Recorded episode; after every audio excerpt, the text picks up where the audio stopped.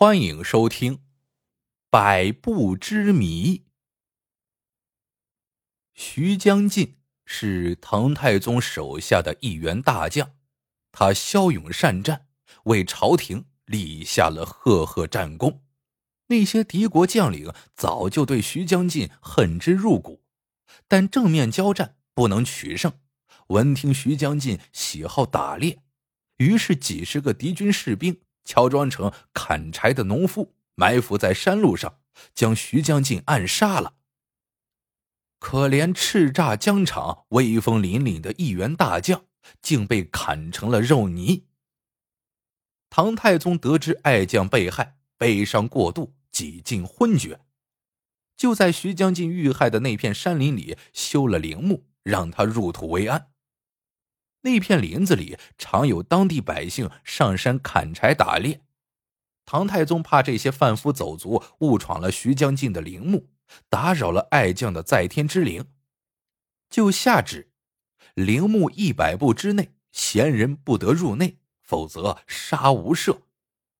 一时间，陵墓附近成了禁区，老百姓害怕惹上杀身之祸，上山砍柴打猎的越来越少。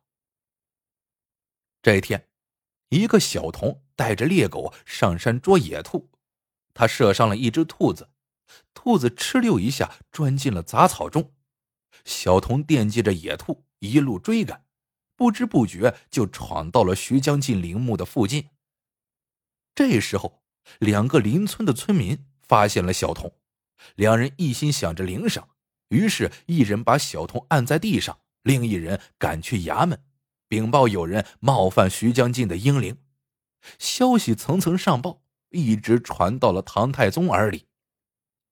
唐太宗大怒，派下钦差查办此事，并赐了钦差一杯玉枪鼎。这玉枪鼎乃是神奇之物，由多种金属锻造而成。只要将其插入土中，土壤就会发黄发硬。即使有人用其他地方的土把记号埋掉，泥土里也会透出黄光。因此，玉枪顶一立到地上，记号就改变不了。这是防止丈量土地的时候有人弄虚作假。钦差来到那片山林，把玉枪顶插到了小童的立脚之处，做了一个记号，随后一步一步的向墓碑丈量。唐太宗的旨意。陵墓周围一百步之内为禁区，这一百步是从墓碑算起的。如果玉枪顶到墓碑的距离少于一百步，那小童就犯了死罪。钦差前后丈量了三次，结果都是一样的，玉枪顶离墓碑只有九十八步，也就是说，小童已经踏入了禁区，罪在不赦。小童被押到京城，关进了死牢。秋后就要问斩，老百姓听说之后，无不叹息：“唉，这可怜年幼的孩童，还未成年就犯了死罪呀！”渐渐的，京城里流言纷纷，说什么的都有。有的说朝廷钦差丈量有误，其实小童的立脚之地在陵墓一百步开外。有的说禁区范围太大，人们上山砍柴，等肉眼看到陵墓已经在百步之内了。后来，更奇怪的事发生了，街上有几个卖艺唱曲的盲人，竟然在街边哼唱：“玉枪顶真威风，不问情由断死生。”这些闲言碎语传到了唐太宗耳里，一般。君主闻听此等言论，早已龙颜大怒了。但唐太宗是一代明君，并没有一味生气。他暗想：无风不起浪，老百姓这么说，可能冒犯英灵一事，确有蹊跷。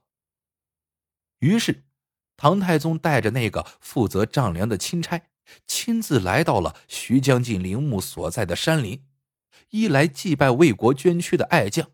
二来彻查小童是否真有冤情。钦差带路，唐太宗来到当时插下玉枪顶的地方，事情已过多日，但玉枪顶所插入的那一寸土地依然硬如顽石，亮如黄金。钦差对唐太宗说：“皇上，玉枪顶做的记号可存一百年，无人能改。如今只要丈量一下墓碑到玉枪顶之间的距离便可。”唐太宗亲自督阵，钦差前前后后丈量了三次。令人意想不到的是，量出来的距离竟然是一百零一步。小童所立之地已在禁区之外，也就是说，小童并没有犯杀身大罪。唐太宗顿时龙颜不悦：“以前你们是怎么丈量的？”如果朕不是亲自来一次，岂不是误杀了无辜的孩子？老百姓会骂朕是昏君。钦差吓得脸色苍白。臣，臣罪该万死。可是，上一次前前后后丈量了三次，皇上确实是九十八步啊！唐太宗大怒，一派胡言。你说过，玉枪顶做的记号是改不了的。如今朕亲眼所见，两者间的距离已在百步之外。你这是指责朕有眼无珠吗？钦差吓得连连叩头，不敢回话。唐太宗正欲赦免小童，突然他眉头一皱，似乎想到了什么。既然玉枪顶做的记号无法改变。那么，墓碑的位置会不会改变呢？如果挪动了墓碑，丈量结果自然就不一样了。想到此处，唐太宗没有立即释放小童，而是来到了徐将进的墓碑前。他围绕着墓碑细细打量了一番，果然发现有些蹊跷。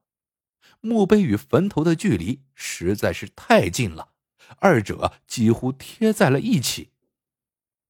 唐太宗命人扒掉墓碑周围的杂草，细细一看，墓碑边上的土竟是新土，还有松动的痕迹。很明显，墓碑最近被人挪动过了。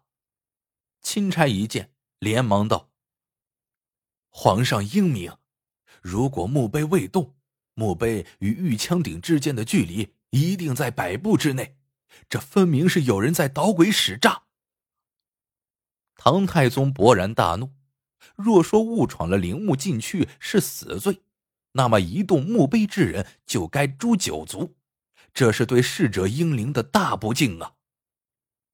可是墓碑足有几百斤重，想要人不知鬼不觉的移动，绝非易事。唐太宗暗想：莫非小童有什么深不可测的后台？不然。岂敢如此胆大妄为呢？可是，他派人调查之后发现，小童的家人亲朋全是老实本分的百姓，并无背景。到底是谁在冒犯爱将的在天之灵呢？所有的线索都断了，唐太宗无奈之下，只得贴出皇榜，公告天下：司挪大将军墓碑本该诛九族。如果罪人主动投案，则只将其一人赐死，并不株连亲属。唐太宗贴出这样的布告，也是死马当做活马医，料想也不会有什么效果。可没有想到，布告贴出的第二天，就有人主动投案自首。唐太宗亲自预审，罪人来到堂前，扑通一声跪倒在地。